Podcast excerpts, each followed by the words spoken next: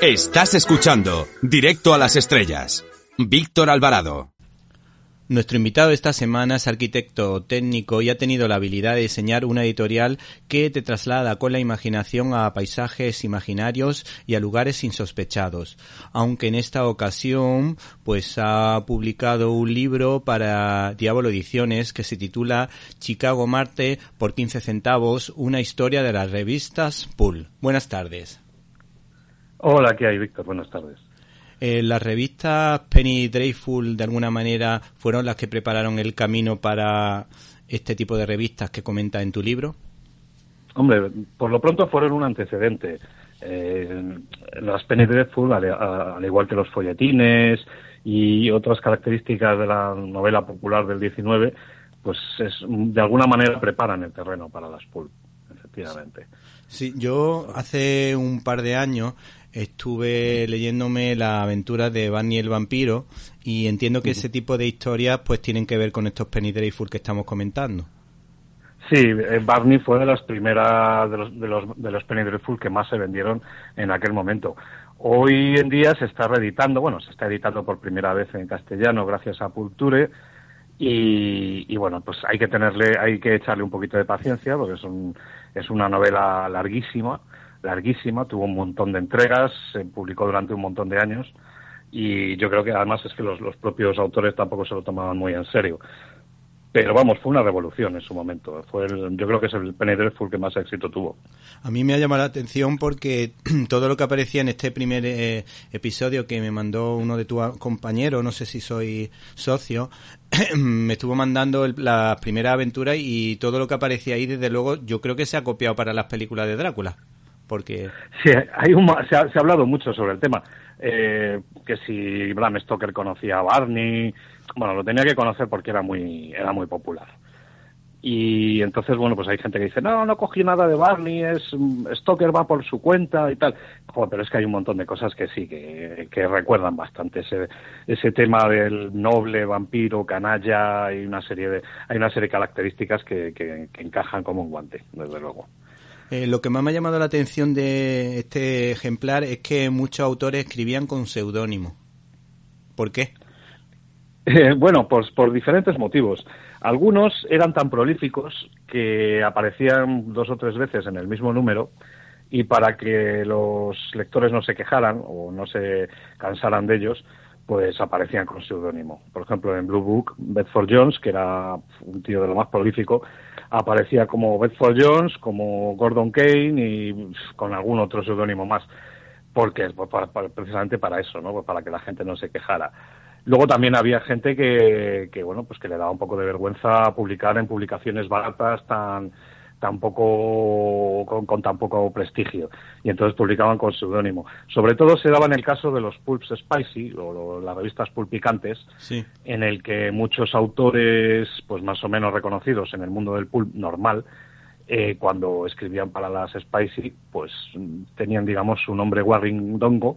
Y entonces, pues, bueno, era un mercado que a fin de cuentas también les podía dar dinero y lo probaban, pero no querían no querían firmar con su nombre. Sí, sí. La excepción a eso fue Hoffman Price, que el tío firmaba siempre como Hoffman Price, aunque, aunque escribiera para los, los Pulp Spicy. No tenía ningún tipo de, de problemas en ese sentido. Bueno, Pero vamos, podía ser muchos motivos. ¿eh? Sí. Bueno, la mayoría de estas revistas suelen ser por capítulo, buscan la continuidad, pero me ha sorprendido que una de ellas se pudiese leer mm, de modo independiente, como la que acabas de mencionar, de Blue Book. Sí, bueno, Blue Book es que además tenía, tenía un poco de todo. Tenía novelas por entregas, pero de una manera muy especial que luego te comento. Y luego tenía cuentos sueltos. Eh, los pulps a menudo pues te incluían a lo mejor una novela y varios cuentos, o un serial y varios cuentos. Eh, había un poco de todo. Eh, lo que pasa es que, bueno, algunos lo que hacían es que para, para que la gente no se cansara de los seriales, es decir, de una novela a lo mejor en 10 episodios, lo que te hacían era mm, encadenarte pues una serie de ocho o diez cuentos que si te los leías de un tirón te formaban un todo, pero si te leías uno suelto, pues no te daba la sensación de, de, haberte quedado un poco de, bueno, es que esto está empezado y esto no termina, ¿no? Pues no, te leías pues un, episodio concreto y a lo mejor te podía dar la sensación de que había más de esos y, te podían entrar ganas de leer más, pero no te quedabas como si tuvieras leído solamente un par de capítulos de una novela. Eran muy listos en ese sentido. Sí, sí.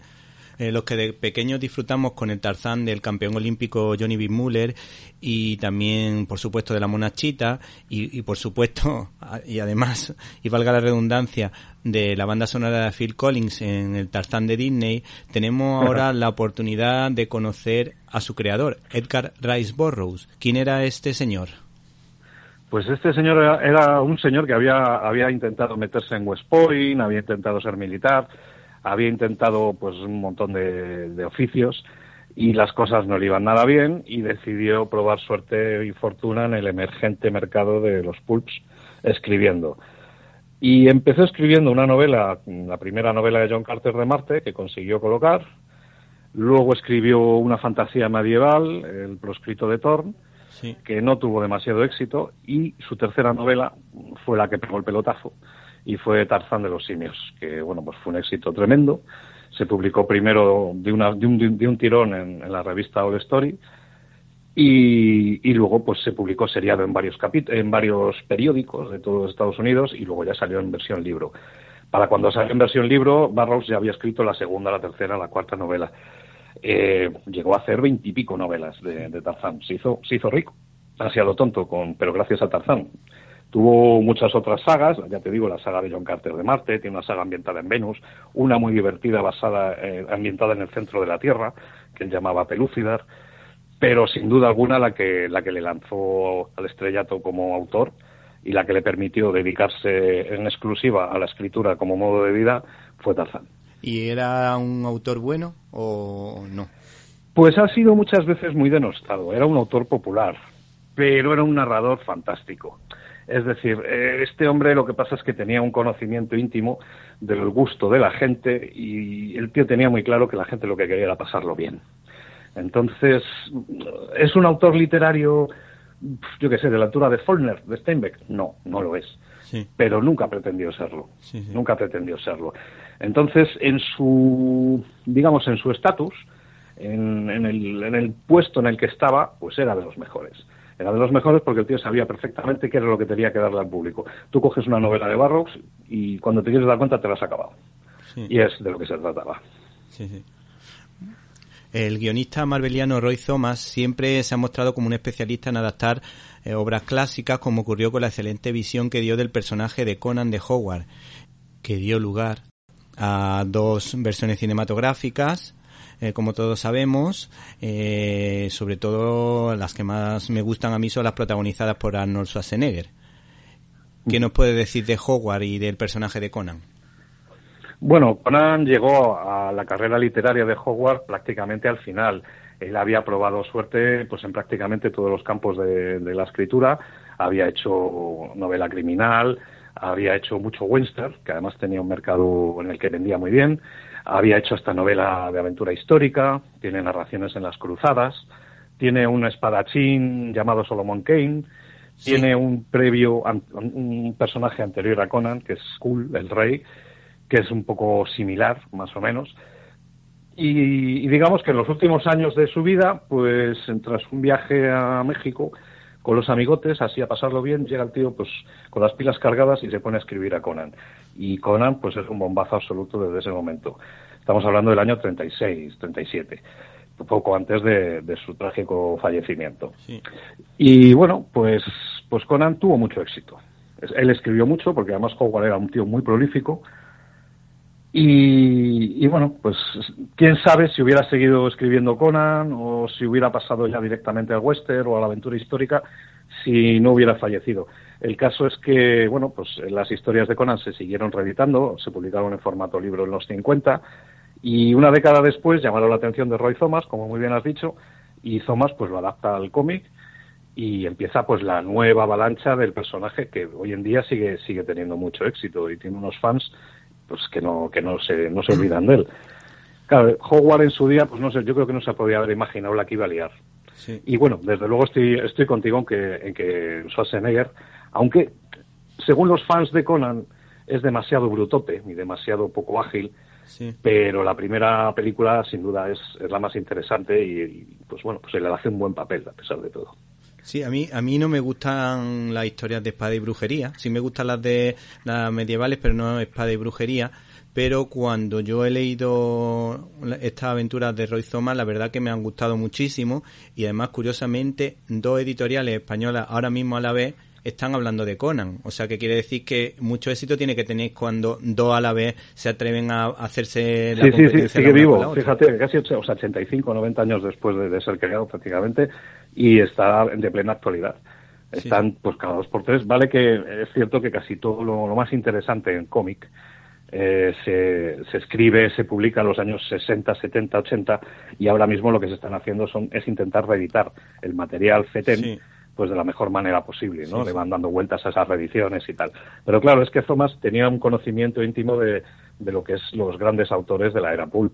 Thomas también adaptó a Tarzan para Marvel y, y, por supuesto también adaptó a Rey Cool y a Conan. y claro, pues este hombre lo que hacía incluso en algunos cuentos de Howard que no son de Conan, él les los cogió, les dio una vuelta de tuerca y los adaptó al cómic como si fueran de Conan. Pero no lo hizo mal, no lo hizo mal. Era un tío que sabía hilar muy bien y además eh, hay una cosa que es que Thomas, lo que son las cronologías internas de las series, pues las, las lleva muy bien. Entonces, bueno, pues la verdad es que es un hombre que tiene bastante prestigio en el mundillo. Sí, bueno, ya que estamos hablando de cómic, aquí también me da la sensación de que muchos tiraron de, de este tema, Stan Lee, eh, Goodman, el, el, editor de Timely Comics, porque aquí, por ejemplo, a mí el que más me ha llamado la atención es el susurrador, que es una mezcla entre Batman y Daredevil y desde luego, vamos, si no han copiado um, de, estos dos de este personaje Hay, claro, ten, en cuenta que los, los pulps eh, cuando, cuando llegan, hay un momento que llegan a coexistir con los primeros comic book. Las, las últimas revistas pulp con los primeros comic book. Pero claro, los primeros comic book eran una cosa muy básica muy mal dibujada y con argumentos muy básicos. Entonces, realmente no llegan a coexistir del todo. Pero cuando empieza la, verdadera edad de oro del comic book en los años 60 y tal, eh, esos editores que han leído Pulp cuando eran un poco más jóvenes empiezan a tirar un montón de los personajes que les gustaban. Algunos en DC, por ejemplo, hacen incluso adaptaciones al cómic de La Sombra o Doc Savage directamente, adaptaciones al cómic del personaje. Otros, pues directamente lo que hacen es que cogen elementos, cogen elementos del murciélago negro, pues por ejemplo, pues fue, fue bastante básico a la hora de crear a Batman, por un lado, pero también es, es el origen de Daredevil y del personaje de dos caras. El susurrador aparece en Daredevil también. En fin, ahí tienes un montón de, de cosas que los tíos pues reciclaron, ¿no? O sea que al final, al final los, digamos que los vengadores del pulpo, los grandes héroes del pulp, sirvieron para ser reciclados en el cómic.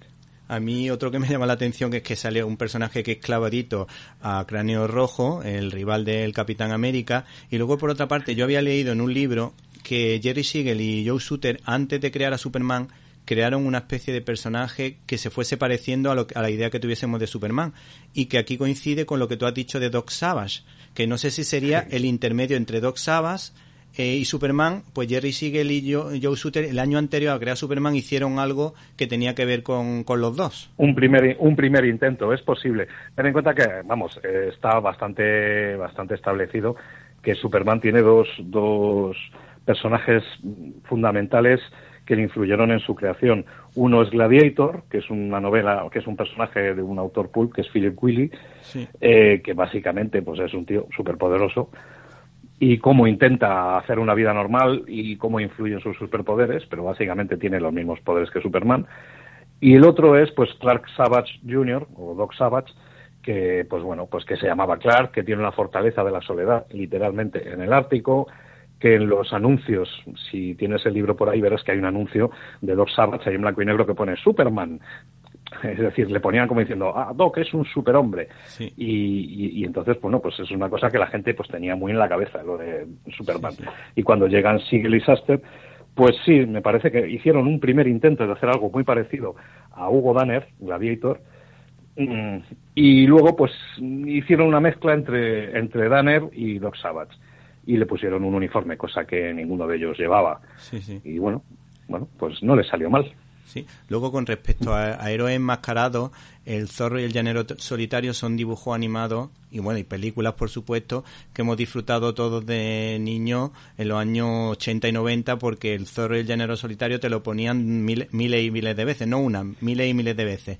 Y además eh, salía eh, todos nos acordamos del famoso grito de ese High on Silver Away y todas esas cosas que, que de pequeños pues nos ilusionaban tanto. Luego hemos visto estos dibujos años después y no nos parecen tan buenos, pero en esa época pues nos gustaban mucho.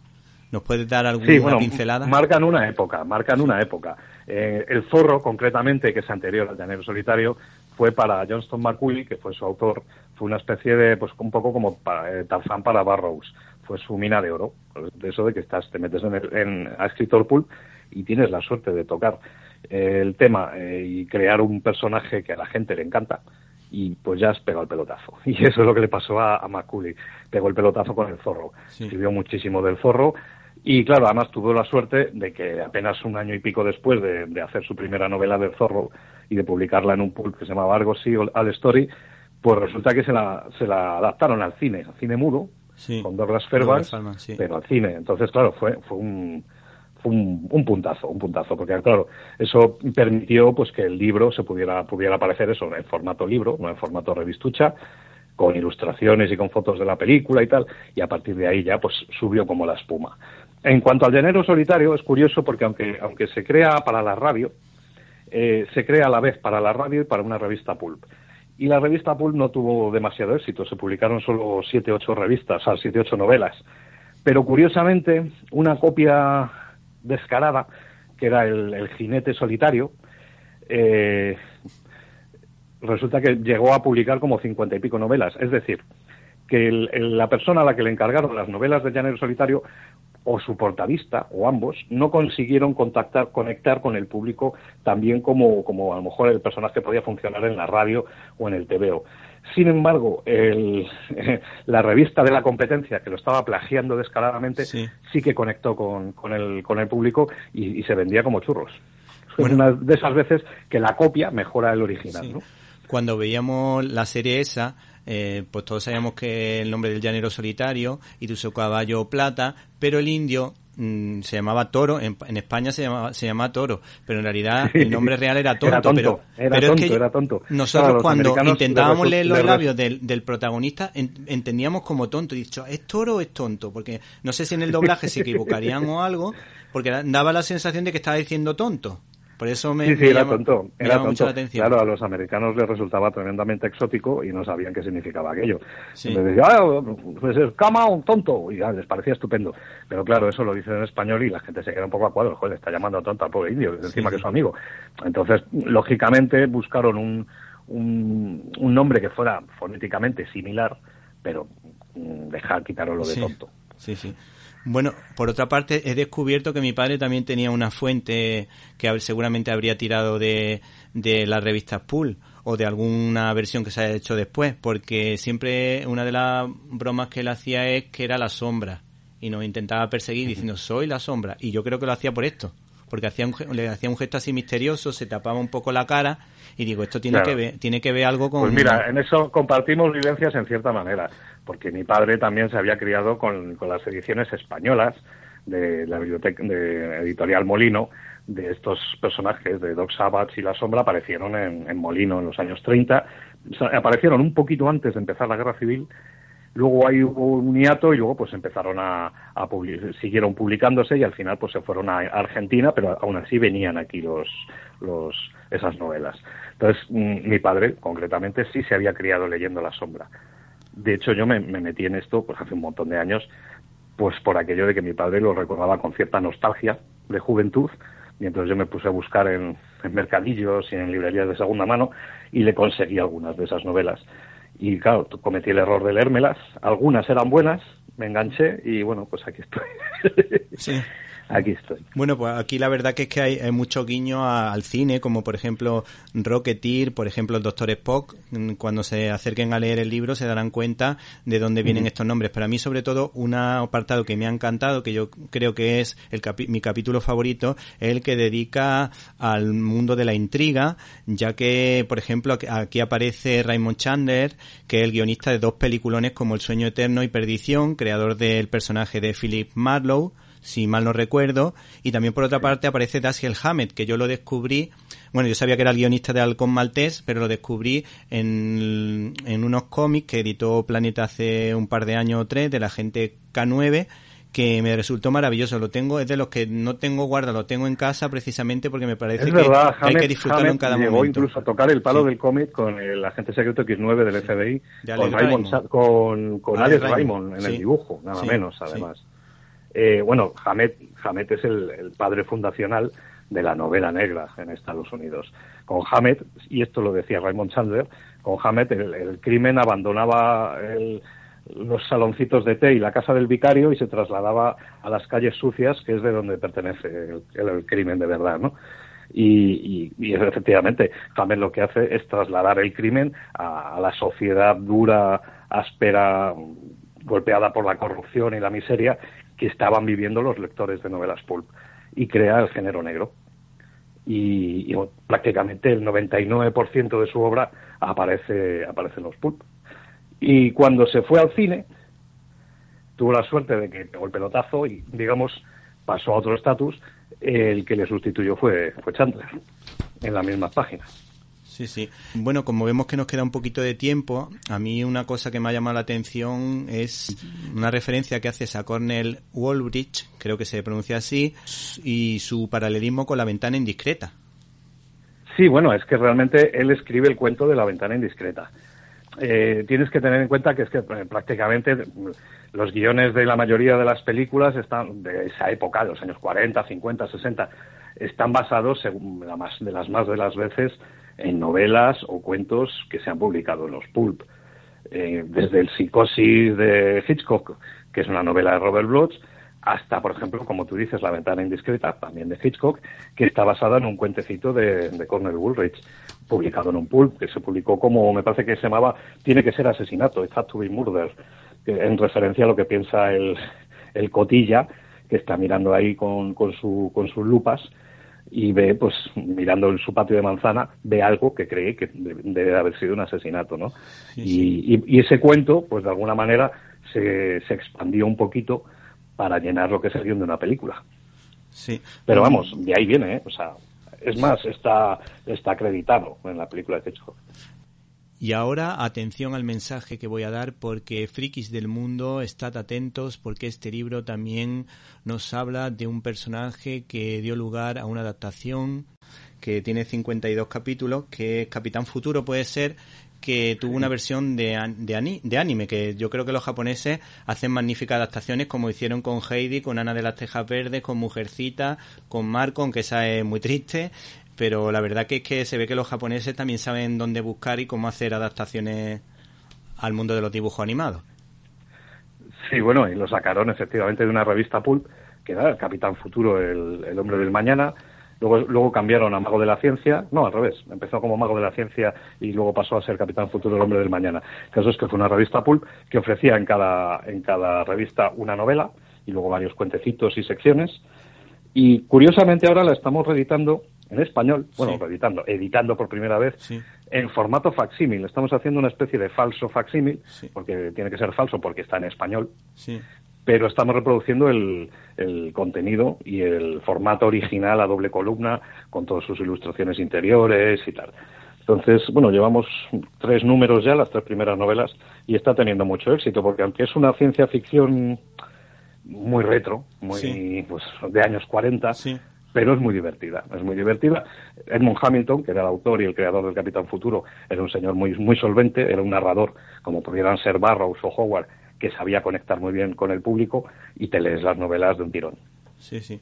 Bueno, aquí que describe muy bien, por ejemplo, el, el miedo de Lovecraft, ese miedo nihilista, está muy bien descrito aquí, pero por comentar algún detalle que yo creo que le llamará la atención a nuestro oyente. Y por último, ya te queremos preguntar, en la portada aparece una mm, especie de villana cargada de armas con una ametralladora Thompson, creo que es la que lleva en su mano. ¿Quién es esta mujer? Porque para lo mm, políticamente correcto, me imagino que también tendrán la oportunidad de ver que también había heroína en esta historia. Yo por lo menos he encontrado unas cuantas. En los pool te vas a encontrar pues con cosas que son políticamente incorrectas hoy en día, porque a fin de cuentas mm, eran otros tiempos. Claro. Pero también te vas a encontrar con que de la manera más natural y más sencilla y sin aspavientos, pues te ponían una heroína y una heroína, una heroína que me metía galletas a diestro y siniestro y como la cosa más natural del mundo y es vamos pero mucha gente mucha gente puso ese tipo de personajes incluso Howard que, a veces se le ha tendido a pensar que el papel de sus eh, personajes femeninos era puramente decorativo él tiene espadachinas y, y en el caso concreto que dices, pues la verdad es que era una portada de Black Mask y, el cuento al que hace referencia es una, es una mujer fatal que se, en un momento dado se ve acorralada, pero no, es, no forma parte de ninguna saga ni es un cuento, un cuento de especial relevancia. Lo que pasa es que la portada, que es de Rafael de Soto, que es uno de los grandes autores de portadas pulp, pues tiene mucha fuerza. Y entonces decidimos que iba a ser una de las que íbamos a poner en la, la, portada de nuestro, de nuestro libro. ¿Ese autor que era español? Rafael de Soto. Sí, sí bueno, era, era un ilustrador de origen español. Eh, ten en cuenta que hay un montón de, portadistas de las revistas Full que eran de origen europeo. Frank R. Paul, por ejemplo, que era eh, de los más famosos de Amazing Stories, de ciencia ficción, que era experto en hacer eh, perspectivas un poco de vértigo, pues era un hombre que era, era delineante y había emigrado el hombre pues para, para ganarse el pan en Estados Unidos y acabó haciendo portadas de revistas de ciencia ficción. Y de Soto, concretamente, había estudiado arte ya en Estados Unidos y, bueno, pues hacía unas portadas y unos, unos personajes alucinantes. Bueno, pues nos ha encantado tu libro, en el que aparece casi una especie de retrato de John Wayne. Pues nos podemos encontrar multitud de ilustraciones que hacen la lectura muy amena, porque además está plagado, plagado de anécdotas. Y el título en cuestión, Chicago Marte, por 15 centavos, de ediciones Diablo, eh, de Javier Jiménez. Una auténtica maravilla. Muchísimas gracias, Víctor. Muchísimas gracias. Me alegro que lo hayas disfrutado.